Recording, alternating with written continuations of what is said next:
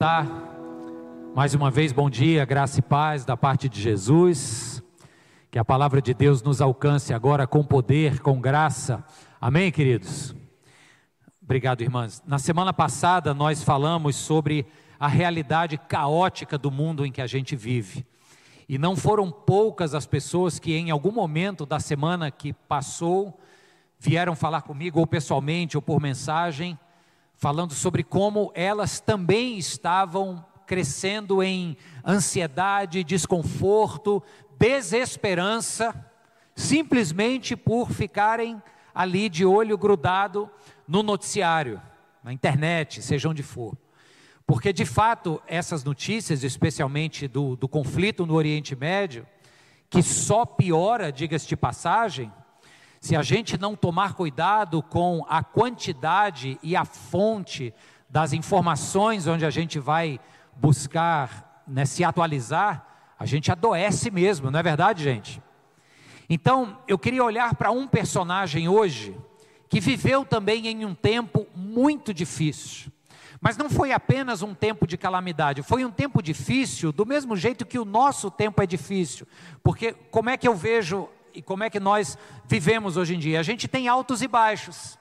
Então, até antes da guerra de Israel, nós estávamos lidando com as dificuldades do cotidiano, fato, mas não tinha uma pauta que ficasse tomando conta de todo o noticiário, minando as nossas esperanças né, e, e, e minando o nosso crédito na raça humana. Então a gente estava ali um pouco mais tranquilo. A gente viveu a pandemia, durante a pandemia só se falava naquilo. Terminou, todo mundo, ou a grande maioria, vacinado, etc. A Covid-19 já não é mais um susto grande para a grande maioria, ok, aí ficou estável, aí depois vem uma guerra. Então, nesse alto e baixo, o profeta Jeremias vivenciou um período assim na história de Israel. Ele vivenciou diferentes reis. Se você não sabe, o período dos profetas, que está lá no final do Antigo Testamento, é um período que acontece em paralelo com o período dos reis. Enquanto a narrativa bíblica nos fala sobre os reis, especialmente depois de Salomão com o reino dividido, a história que relata o segundo livro dos reis e o segundo livro das crônicas, ela está acontecendo em paralelo com a história dos profetas. Então Jeremias passou por diferentes reinos. E aí é onde eu digo a história do alto e do baixo.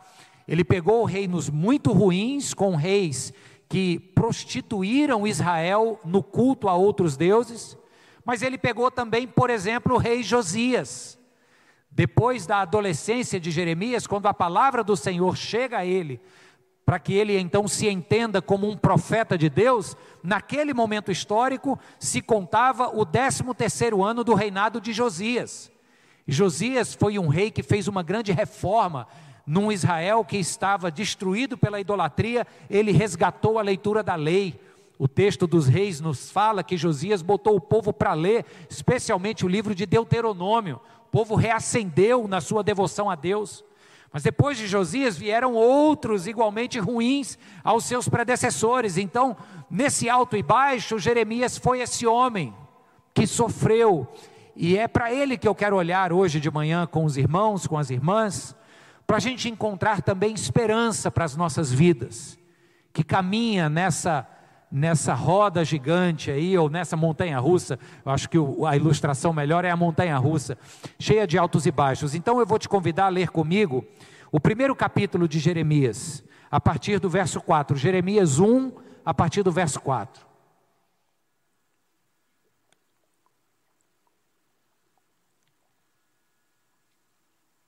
Eu vou ler até o verso 19, então fica atento comigo porque não é um texto em todo agradável, tem uma parte indigesta, mas eu faço questão de refletir também sobre essa parte com você hoje. Nos diz assim, Jeremias 1,4: A palavra do Senhor veio a mim dizendo: Antes de formá-lo no ventre, eu o escolhi, antes de você nascer, eu o separei e o designei profeta às nações. Mas eu disse: Ah, soberano Senhor, eu não sei falar, pois ainda sou muito jovem. O Senhor, porém, me disse: Não diga que é muito jovem, a todos a quem eu o enviar, você irá e dirá tudo o que eu ordenar a você. Não tenha medo deles, pois eu estou com você para protegê-lo, diz o Senhor. O Senhor estendeu a mão, tocou na minha boca e disse-me: Agora ponho em tua boca as minhas palavras. Veja, hoje dou a você autoridade sobre as nações e reinos, para arrancar, despedaçar, arruinar e destruir, mas também para edificar e plantar. E a palavra do Senhor veio a mim: O que você vê, Jeremias? Vejo o ramo de uma amendoeira. Respondi. O Senhor me disse: Você viu bem, pois estou vigiando para que a minha palavra se cumpra. A palavra do Senhor veio a mim pela segunda vez, dizendo: O que você vê? E eu respondi: Vejo uma panela fervendo. Ela está inclinada do norte para cá. O Senhor me disse: Do norte se derramará a desgraça sobre todos os habitantes desta terra. Estou convocando todos os povos dos reinos do norte, diz o Senhor. Cada um virá e colocará o seu trono diante das portas de Jerusalém. Virão contra todas as muralhas que a cercam e contra todas as cidades de Judá. Pronunciarei a minha sentença contra o meu povo por todas as suas maldades, porque me abandonaram queimaram incenso a outros deuses e adoraram deuses que as suas mãos fizeram. E você, prepare-se, vá dizer-lhes tudo o que eu o ordenar. Não fique aterrorizado por causa deles, senão eu o aterrorizarei diante deles. E hoje eu faço de você uma cidade fortificada uma coluna de ferro e um muro de bronze contra toda a terra, contra os reis de Judá, seus oficiais, seus sacerdotes e o povo da terra. Eles lutarão contra você, mas não o vencerão, pois eu estou com você e o protegerei, diz o Senhor. Amém? Vamos orar mais uma vez? Senhor, nós colocamos nossas vidas e corações diante do teu altar de graça que a tua misericórdia, Senhor, que esta tua bondade sobre a qual cantamos e a tua misericórdia que se renova a cada manhã, se estendam sobre nós, ó Deus, aqui neste lugar. Se estendam, Senhor, para que sejamos transformados, encorajados e enviados em teu nome para a tua glória. Amém e amém. Então o cenário é o seguinte: o profeta Jeremias ainda é um garoto na sua própria avaliação. Como jovem, ele recebe um chamado de Deus. Não deveria ser surpresa, porque a sua família já seguia uma vocação de profetas. E ele então caminharia pelo mesmo caminho de seus familiares, sendo um instrumento de Deus. Só que o mundo em que ele estava inserido, como eu disse, estava bagunçado demais assim como nós vivemos num mundo de valores bagunçados, de prioridades invertidas, de vidas que deveriam ser sagradas, sendo ridiculamente desprezadas e assassinadas em nome de questões econômicas e geopolíticas, ou seja, o fruto do coração humano seja em nossos dias hoje ou lá no sétimo século antes de Cristo, nos dias de Jeremias, o fruto do pecado em nossos corações faz isso. Faz com que guerras aconteçam, com que o mundo vire de cabeça para baixo. E o Jeremias é um sujeito que tem agora, por chamado, por vocação, uma responsabilidade para com esse mundo.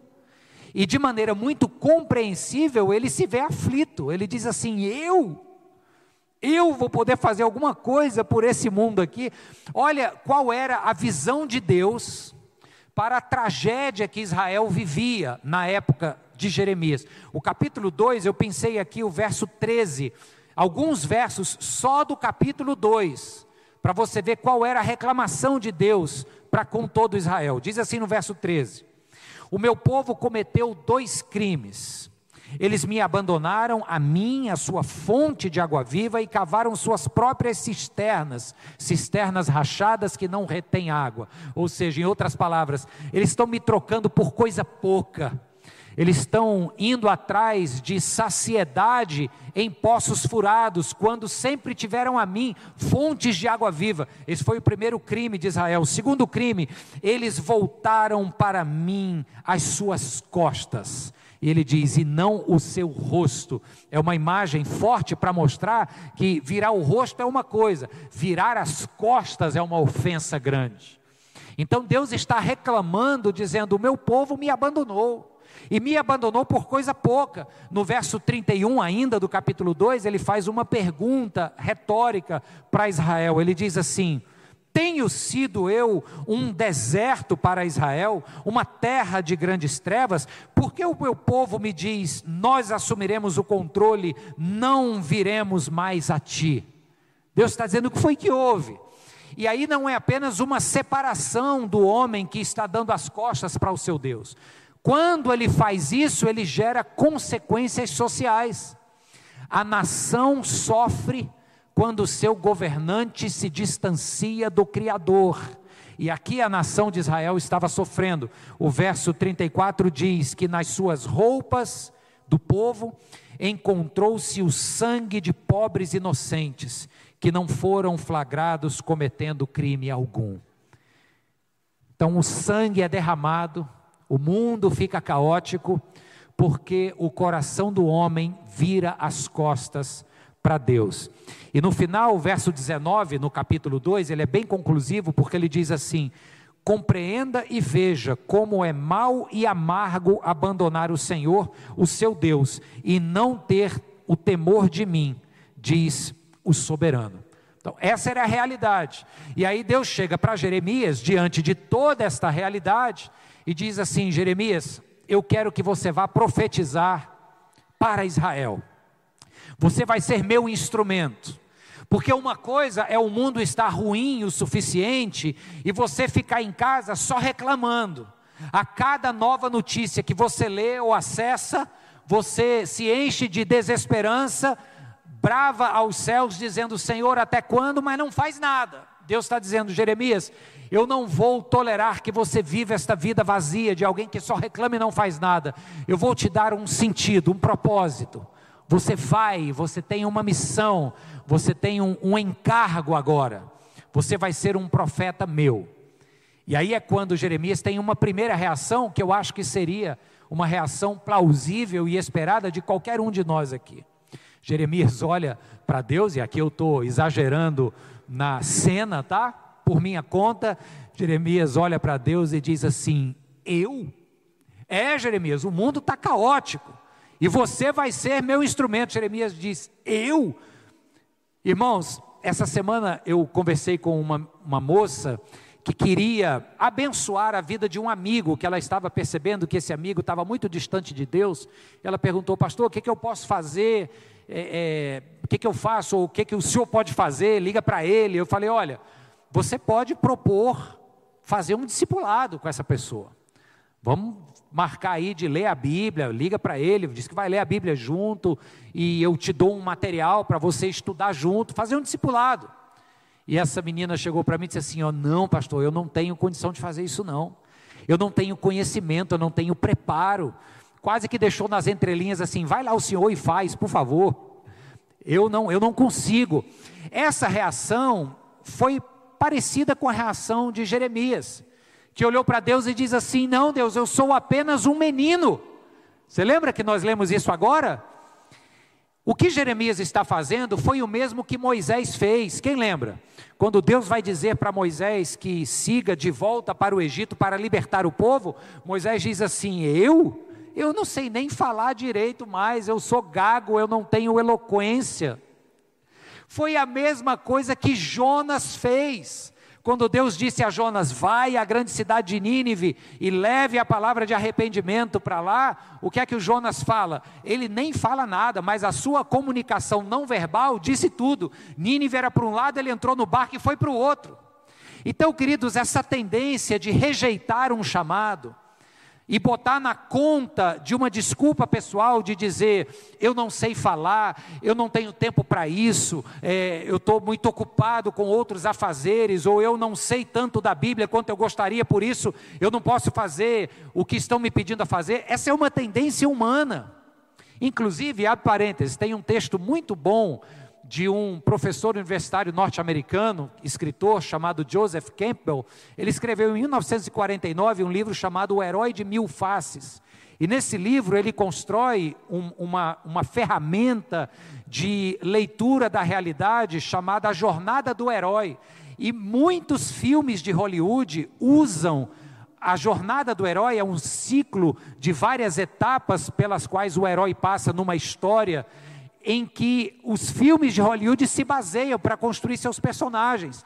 E veja você, na jornada do herói, o segundo passo do herói, o primeiro ele é chamado a uma aventura. A segunda etapa da jornada do herói é a negação ao chamado, ele recusa. O Joseph Campbell disse, disse que, que esse ciclo do herói é um meio que padrão da vida humana. Se você olhar na mitologia grega, tem muitos exemplos de heróis gregos, como Perseu, que quando foi chamado também recusou o chamado. Isso é um padrão nas nossas próprias vidas. O, o Peter Parker, que era o Homem-Aranha, ele recebeu lá os poderes da aranha e ele não foi salvar o mundo dos bandidos. Foi preciso o tio dele morrer, quem lembra do tio Ben, e chegar ali e dar uma palavra de responsabilidade para o Peter Parker para ele entender que ele tinha que aceitar essa missão de salvar o mundo dos bandidos.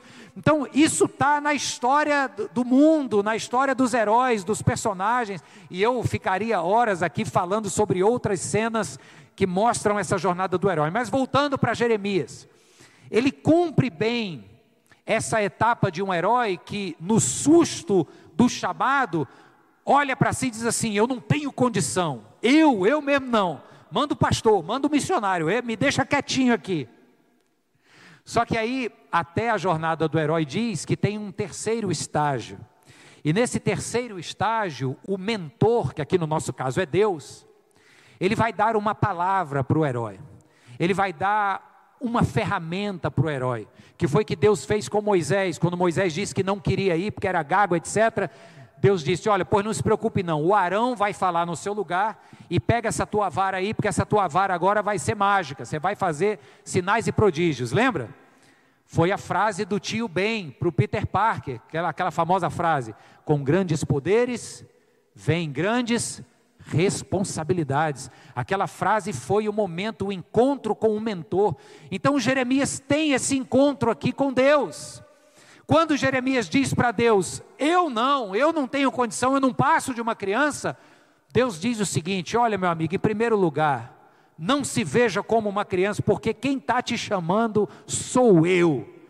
O Senhor já chega logo botando moral. Quem está te chamando não é ninguém menos do que aquele que tem todas as nações na mão, o controle da história e o domínio do tempo. E eu vou fazer de você uma cidade fortificada, uma cidade murada, algo sólido. Deus dá para Jeremias, que estava nessa incerteza infantil de dizer: Eu sou uma criança, não tenho condição. Deus dá a ele uma palavra de estabilidade, dizendo: Eu vou te fazer um camarada de palavras firmes, só confia em mim e vai. E aí Deus entrega para Jeremias duas visões. E a partir dessas duas visões, eu creio que o Jeremias pôde recobrar aquilo que nós precisamos para transitar num mundo tão difícil como o nosso mundo. Deus deu para ele em duas visões a chance de recobrar a esperança. Porque se tem uma coisa que paralisa a nossa caminhada, é a falta de esperança. E por mais clichê que possa parecer isso, mas olha como isso é real.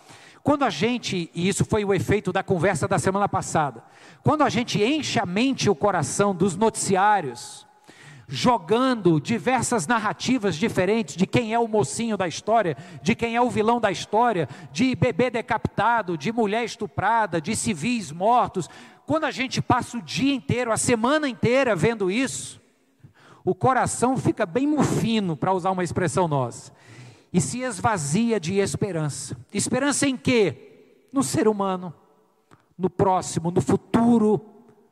O que será dos meus filhos pequenos? Estou vendo aqui duas pérolas aqui na minha frente, pequenininhas. O que será dos meus netos neste mundo? E a esperança que se vai paralisa o nosso hoje.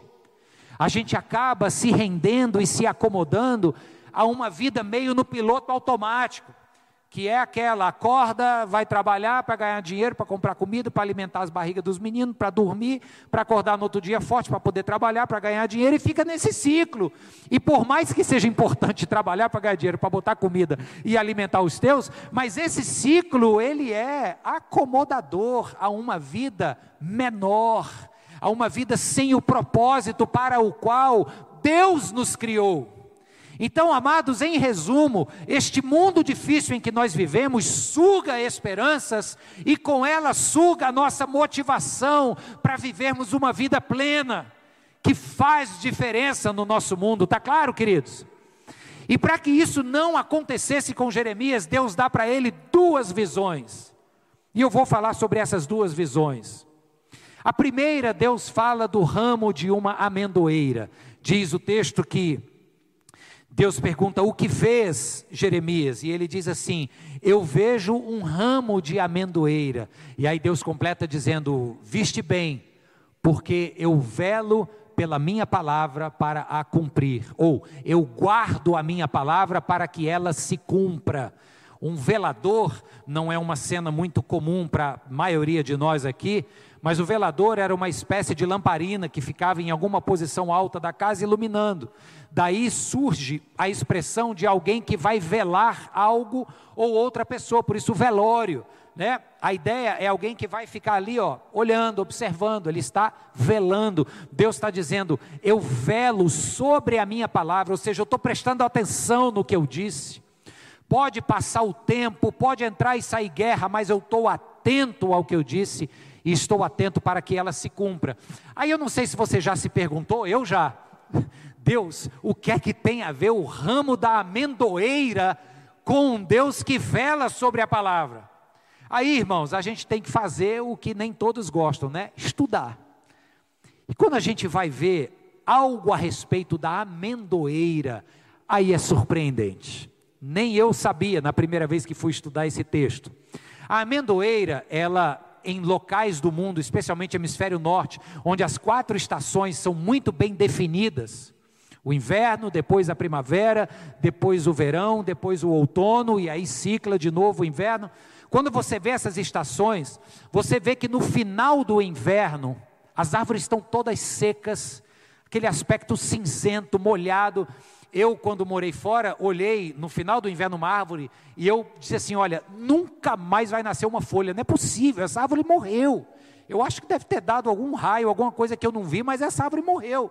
E costumava ser uma árvore belíssima. E eu via da janela do nosso apartamento e dizia: não vai nascer mais nada aí. Lé do engano, né? Coisa de gente que nunca morou em local com estação diferente, porque começa a primavera e aí vai começa a sair umas folhinhas verdes. E já já aquela árvore que estava seca, pouquíssimo ou nada promissora, está agora promissora, cheia de verde. E depois de um tempo, primavera adentro, lá para abril, maio, começam a sair as flores, e aí não só é o verde, mas agora é o colorido, é o olfato. Então, você quer viajar para um lugar bacana que tem as quatro estações, escolhe abril e maio. Muito bonito, está tudo bonito. A primavera está no ápice. Onde é que entra a amendoeira? E a amendoeira foge a essa regra. Por uma questão particular da amendoeira, no final do inverno, a amendoeira começa a se destacar da vegetação seca. Só que olha que bonito, queridos, ela não dá folhas primeiro. Primeiro vem as flores. Então imagine você olhando para um campo onde nas muitas árvores você vê uma amendoeira. Todas elas estão cinzas, secas, nada promissoras em relação ao futuro, mas a amendoeira está não apenas florida, como bela e cheirosa. É uma visão de esperança, concordam comigo? É uma visão de alguém que está de olho naquele cenário cinzento, desesperançoso e de repente vê algo que lembra a ele que a vida pode ser bonita, pode ser agradável e aí a esperança renasce. No texto bíblico tem uma curiosidade textual muito importante, que mostra como a amendoeira ela é uma antecipação da vida plena. No meio do inverno, eu posso olhar que coisa boa está por vir. O detalhe textual aqui é no termo hebraico usado. E aí é coisa que a gente não tem obrigação de saber, mas eu quero lhes presentear com esse detalhe aqui. Olha que bonito. A palavra amêndoa fala-se no hebraico shahed. E o verbo guardar ou velar fala-se shohed. Então, Jeremias faz um jogo de palavras aqui. Ele diz que eu estou vendo uma vara de shahed. E Deus diz: Pois bem, você viu, porque eu shohed sobre a minha palavra. Eu acho que esse é um ensino da parte de Deus, meio que audiovisual. Porque a semelhança do som dessas palavras, acredito eu, fez com que Jeremias, todas as vezes, que falasse a palavra amêndoa ou que visse a flor de uma amendoeira, ele lembraria do verbo guardar. Deus guarda a sua palavra. Faz sentido, irmãos? Então eu quero dizer na sua vida agora, em nome de Jesus, receba essa palavra. Pode ser que você esteja vivendo um inverno vigoroso. Pode ser que ao seu redor a vegetação esteja cinza, despelada ou desfolhada, melhor dizendo, pode ser que contemplando o teu horizonte não haja esperança de futuro, mas eu quero lhe falar, irmãos, que nesta mesma sequidão existe uma promessa de um Deus que diz assim: o que eu prometi vai se cumprir. Você crê nisso? Diga amém. Aleluia. Eu creio nisso, irmãos. Creio porque já tive períodos e ainda os tenho de quando em vez em que as coisas parecem um pouco mais cinzas do que o normal. E nessas horas, o que me põe de pé é a verdade da amendoeira que floresce e que diz para mim: o Senhor em quem eu creio guarda a sua palavra para a cumprir. Aleluia! A segunda visão que Deus dá para Jeremias, aí aqui agora a coisa engrossa, porque agora, se a visão da amendoeira foi boa, trouxe esse alívio de dizer: por mais que haja inverno, a primavera vem, é Deus que está cumprindo Sua palavra, cedo ou tarde acontece. A segunda visão, por outro lado, ela é meio tenebrosa, porque ela é o anúncio de um juízo de Deus. Você lembra que o mundo estava de mal a pior? Os textos do capítulo 2 que eu li aqui, os trechinhos que eu li, falam de um povo que havia abandonado Deus, eles não tinham nem só virado a cara momentaneamente, eles deram as costas e caminharam em outra direção, sacrificaram filhos em altares idólatras de outras divindades, magoaram e ofenderam a santidade de Deus. E Deus então fala sobre esta panela fervente que está posta no norte e que se, de, e que se derramará ou será derramada do norte para o sul. E aí o próprio Jeremias é quem ouve esta semelhança, esta identificação desta panela com o exército do norte. Aqui é uma referência ao exército babilônico que estava vindo do oriente e do norte invadiria primeiro Israel e depois o sul, Judá. E assim aconteceu. Mas aqui ainda é só a profecia do juízo que vem. E fala dessa panela que vai descer, e ele diz que é guerra etc. O capítulo 2, versos 17 e 19, diz algo interessante que a gente deve refletir. Diz assim: Não foi você mesmo responsável pelo que aconteceu a você ao abandonar o Senhor, o seu Deus? O seu crime castigará a terra, e a sua rebelião a repreenderá. Então o povo aqui, diante dessa palavra dura de juízo, na segunda visão, a visão da panela fervente, o povo aqui está constatando que a distância que ele tomou de Deus teria consequências. O juízo viria não como uma ação arbitrária de um Deus que foi contrariado e aí só de mal vai derramar água quente ou vai mandar os babilônicos. Não, não é só isso que está em jogo. É a colheita de uma semeadura ruim, de uma escolha errada, e isso é fato nas nossas vidas. na, na, na microgerência dos nossos próprios universos pessoais, quando a gente faz escolhas erradas, a gente colhe consequências, muitas delas ruins, nefastas, é ou não é, gente? Agora, isso tem dimensões também nacionais, e é o que está acontecendo aqui com o povo de Israel. Só que quando Deus dá esta visão da panela de água fervente, etc., Ele também está comunicando algo que deveria suscitar esperança.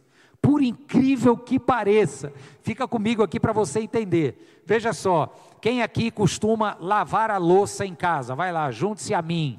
Pronto. Oi, rapaz, tem gente que levantou a mão que eu nem imaginava, viu? A maioria homens, maravilha, então de parabéns, olha aí. É isso aí. Aí quando tem aquela panela que você fritou os bifes da casa, aquela panela com aquela crosta ali embaixo, aquela gordura, aí você olha assim, lá em casa eu já percebi que tem uma estratégia, viu gente? Quando é eu e a Cintia a gente lava, mas quando eram os meninos a estratégia era assim, ó, eu vou botar de água com sabão e vou dizer que é para o sabão ir dissolvendo, e aí vou esquecer ela lá. Pronto, em alguma hora alguém vai vir limpar. Isso é uma estratégia, funciona, porque aí o besta aqui ia lá e limpava. Mas, qual é uma boa estratégia para a gente limpar essa panela gordurosa, cheia da casquinha ali no fundo? O que, que a gente joga dentro para dar um primeiro choque ali e tirar o óleo? Água quente. Água quente. Então lá em casa, se teve coisa frita, já vai ter uma chaleira de água esquentando ali, para depois que os pratos, talheres e chegar a hora da tal panela que esqueceram lá, jogar água quente. Claro, guardadas as imagens com suas devidas implicações, Deus vai derramar uma água quente no povo. Muitos historiadores concordam que esta visão da profecia, porque ele está falando do exército babilônico que vem do norte, mas a visão de ter assemelhado a uma panela de água quente é esta intenção divina de purificar, de limpar, de queimar para longe as impurezas. E fazendo isso, Deus diz: esta panela estará no norte. Vai chegar o momento em que ela será derramada, ela vai escorrer do norte para o sul. Depois que escorrer e cumprir o seu propósito, vai cessar o seu efeito e o meu povo retornará para a terra. Ele está falando do cativeiro babilônico, etc. O que é que Deus está falando para Jeremias aqui? Como é que pode suscitar esperança de uma imagem dessa, que fala de guerra, de sofrimento? E eu desconfio que o que Deus esteja dizendo aqui é o seguinte: olha, queridos, vai vir o mal sobre vocês, porque vocês escolheram ele. O mundo já está caótico e tende a ficar ainda um pouco mais. Mas eu quero que vocês saibam que este mal, quando vier, ele não vai ter a palavra final. Ele será contido. Ele tem lugar para começar, ele tem lugar para terminar, ele tem tempo para cessar, porque eu continuo sendo o dono da história, o Deus que sabe todas as coisas. O mar, o mal não tem a palavra final no nosso mundo, por mais que a realidade ao nosso redor queira dizer que as coisas vão de mal a pior e que não vai mudar nada. Deus está dizendo: eu tenho o controle da história. É uma panela que vai virar, mas vai passar, e a vitória será daqueles que permanecerem fiéis a mim. Amém, irmãos? Então Deus está dando duas visões para Jeremias, para dizer o seguinte: olha, Jeremias, pare de ler a sua realidade a partir do noticiário do dia, leia a sua realidade a partir da minha revelação o noticiário do dia ele é importante, mas ele é uma nota de rodapé na Bíblia. Sabe quando a gente lê uma Bíblia de estudo tem as notas de rodapé? O noticiário do dia está ali, dizendo: olha, o mal que já, o mundo jaz maligno, está aqui, ó, guerra, etc, etc. É nota de rodapé. O problema é que a gente quer colocar as notas de rodapé como se fosse a história reinante e a Bíblia é só um detalhezinho. É o contrário, irmãos. Deus está dizendo para Jeremias e, portanto, dizendo para nós o seguinte: a vida é difícil, o mundo está um caos, mas lembre-se da amendoeira Shehad, porque eu Shehod sobre a minha palavra, eu estou guardando a minha palavra, e por mais que o cenário seja caótico de sequidão e aridez, Sou eu quem determina o tempo das chuvas, a minha palavra se cumpre. Pode não ser agora nem amanhã, mas será no tempo que eu disser. E caso venha o mal, como nós estamos vendo, ele está dentro de limites, ele não está solto e ele não tem a palavra última. O Deus em quem cremos continua sendo o Deus da história. Aleluia! Você pode louvar a Deus comigo? Diga glórias a Deus, Senhor. O que seria de nós se não tivéssemos essa perspectiva que nos, não deixa de nos trazer esperança? Porque, como eu disse e repito, se você permanecer com os olhos apenas no plano horizontal, consumindo todas essas notícias e se angustiando com as suas próprias notícias pessoais, contas a pagar, saldo insuficiente, isso tira a gente do jogo, isso insere a gente num ciclo que se retroalimenta apenas de uma vida mediana, de uma vida que se resume aí atrás do sustento e passar até o dia seguinte. Deus está dizendo: não, eu quero que vocês permaneçam com a esperança de um mundo melhor, mesmo no caos em que vocês se encontram. Em nome de Jesus, vocês podem fazer diferença no mundo. Você crê nisso? Diz amém. Em nome e para a glória de Jesus, nós somos chamados por Deus. Antes de você dizer, eu, eu não, envio o pastor, envio o missionário, eu não tenho conhecimento, eu não tenho preparo, eu não tenho tempo. Antes desta palavra tentadora te chegar aos lábios, eu quero te dizer que Jesus Cristo foi à cruz do Calvário e prometeu que nós receberíamos o seu Espírito, para que cheios desse Espírito, nos engajássemos em sua missão. Não foi isso que ele falou? Permaneçam em Jerusalém, até que do alto vocês serão revestidos de poder, e então ser-me-ão testemunhas em toda a Judéia, em toda a Samaria, até os confins da terra. O Espírito veio, irmãos. O Espírito está aqui neste lugar. O Espírito habita no coração daqueles que entregaram suas vidas a Jesus Cristo. Então a pergunta é: por que é que você continua desesperançoso? A palavra de Deus renova neste lugar esperança para que a gente continue a viver com um propósito, um propósito de fazer diferença em vidas, na sua família, no seu local de trabalho. Que o Senhor te use hoje e sempre.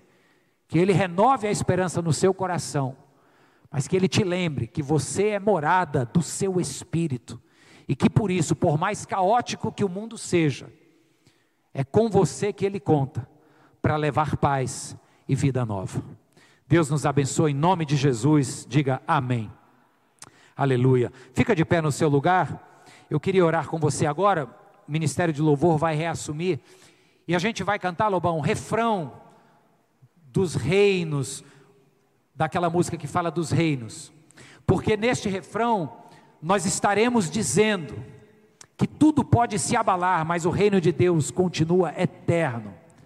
Continua eterno. E é com esta convicção que eu queria que você saísse daqui deste lugar hoje. Amém.